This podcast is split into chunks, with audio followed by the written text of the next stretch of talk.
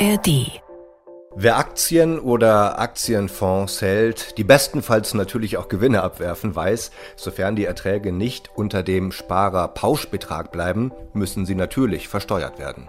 In diesem Jahr aber dürfte es erstmals auch Menschen treffen, die ETFs oder andere Fonds in ihrem Depot haben. Die könnten verwundert schauen, wenn sie ihre Bankdokumente in den Händen halten. Denn auch sie werden vom Staat zur Kasse gebeten und müssen selbst auf fiktive Gewinne Steuern zahlen. In dieser Folge erfahrt ihr in rund 10 Minuten, wie die Steuer berechnet wird und worauf ihr unbedingt achten solltet. Ihr hört 10 Minuten Wirtschaft, montags bis freitags täglich neu in der ARD Audiothek. Ich bin Alex Drost. Hallo zusammen.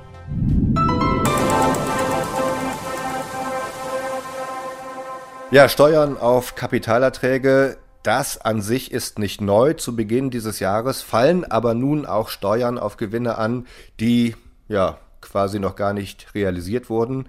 Klingt ziemlich schräg. Licht ins Dunkle bringt jetzt Nikolas Lieven aus unserer Wirtschaftsredaktion. Hallo Nikolas. Hi, grüß dich, Alex.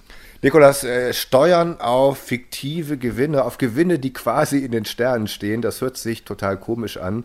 Äh, was steckt denn dahinter?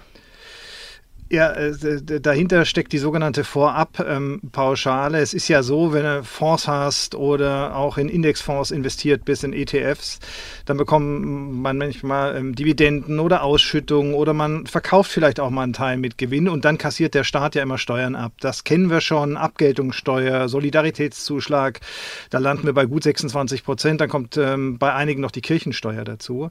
Wenn man aber einen Fonds hat oder einen ETF und den über Jahre hält, ähm, es wird nichts ausbezahlt, sondern alles, was kommt an Erträgen und so weiter, das wird direkt wieder investiert. Da spricht man dann von Thesaurieren. Ähm, dann kassiert der Staat eben keine Steuern ab, weil ja keine Gewinne fließen. So und aus diesem Grund hat man 2018 diese Vorabpauschale eingeführt. Das ist vereinfacht gesagt eine Art Gewinnschätzung und auch wenn es nur geschätzt wird und auch wenn dieser Gewinn nur auf dem Papier steht, es fallen Steuern an. Du sagtest, äh, die Pauschale gibt es schon seit 2018. Wir sind also quasi im Jahr 6. Warum hat man denn bis heute davon quasi noch nichts gehört?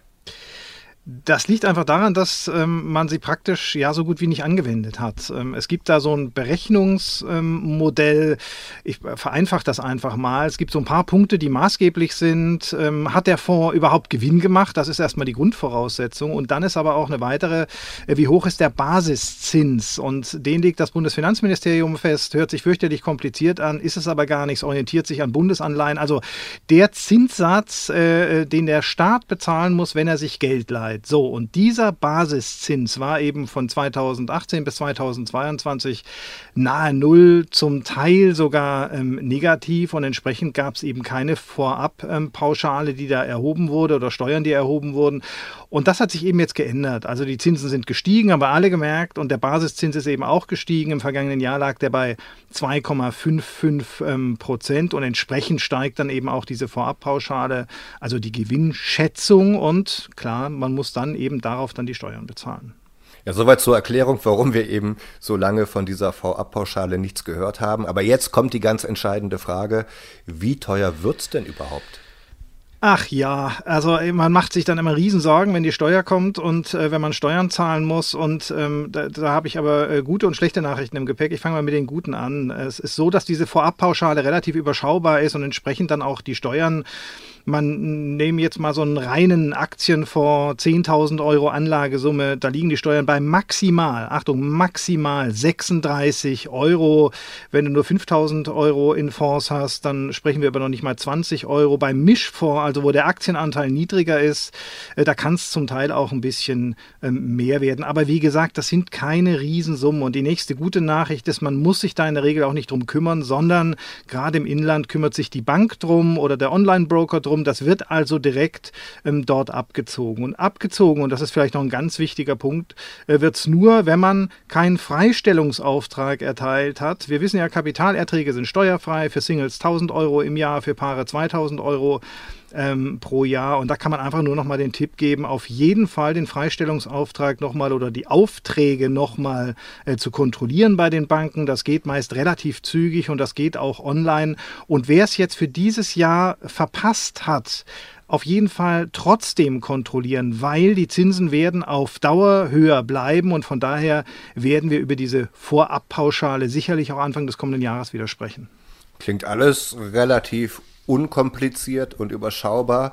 Wenn das also quasi die gute Nachricht ist, äh, dass Banken mein Geld automatisch einziehen, was ist denn dann die schlechte?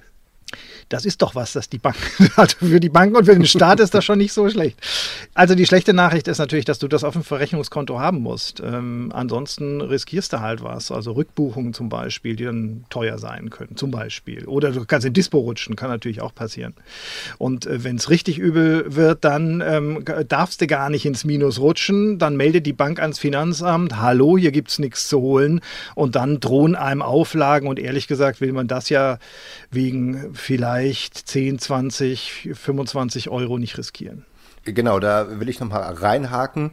Wenn jetzt das Geld eben nicht auf meinem Verrechnungskonto liegt, könnte aber doch die Bank, die sich ja, wie du schon gesagt hast, um so vieles kümmert, äh, im Prinzip auch einen entsprechenden Gegenwert meines Fonds oder meines ETFs verkaufen, um damit die offene Summe zu decken. Tun die das?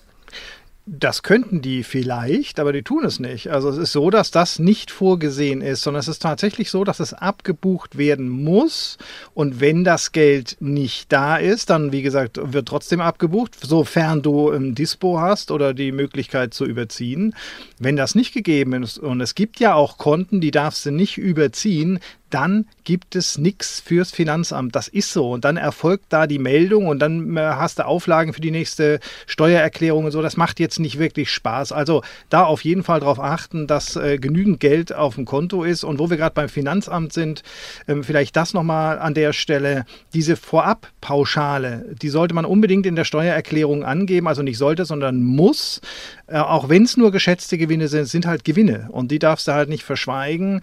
Die Daten bekommt man ähm, bei der Bank oder beim Broker, die kann man da abfragen und dann schon mal merken, Anlage KAP, Einkünfte aus äh, Kapitalvermögen, da muss das rein. Also wie gesagt, nicht verschweigen, das gibt Ärger.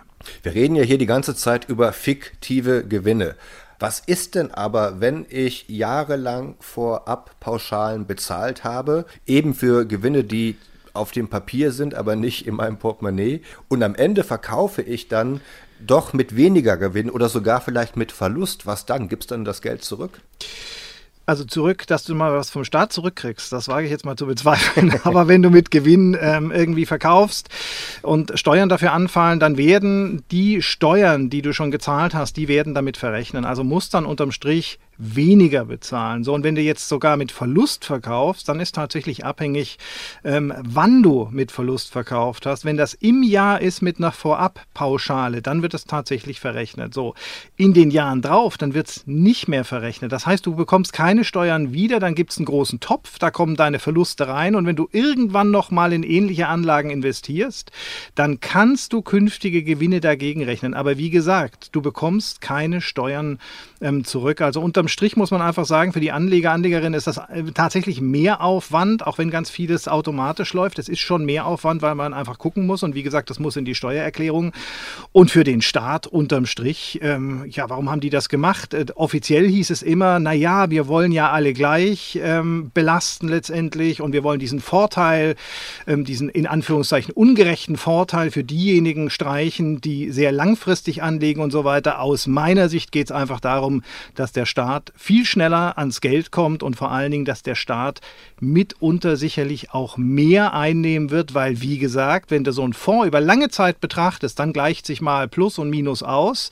In diesem Fall kannst du aber Minus nicht mehr richtig geltend machen und wie gesagt nur ansammeln. Von daher, unterm Strich wird es für den Staat eher positiv sein. Das bringt mich auf die Idee, wenn es Steuern auf fiktive Gewinne gibt, dass ich vielleicht auch Gehalt für fiktive Überstunden kriege. das wäre nicht schlecht. Das wäre nicht schlecht. Lass mal drüber nachdenken. Genau, vielleicht können wir da was drehen. Nikolas, vielen Dank dafür. Ja, sehr gerne. Tschüss, Alex. Ja, soweit die wichtigsten Informationen zu der sogenannten Vorabpauschale. In diesem Jahr aber warten noch zahlreiche andere Neuerungen auf euch, die ebenfalls erheblichen Einfluss auf eure Finanzen haben könnten. Wenn ihr dazu mehr wissen wollt, empfehle ich euch die 10 Minuten Wirtschaft Folge von gestern. Darin erfahrt ihr dann, welche Gesetzesänderungen, Preiserhöhungen und Steueranpassungen mit dem Jahreswechsel in Kraft getreten sind und was diese Änderungen wiederum für euer Portemonnaie bedeuten könnten. Ja, das war's für heute. Lieben Dank für euer Interesse und gerne bis morgen. Dann gibt es wieder eine Folge von 10 Minuten Wirtschaft und auch dann wieder mit mir. Tschüss, sagt Alex Drost.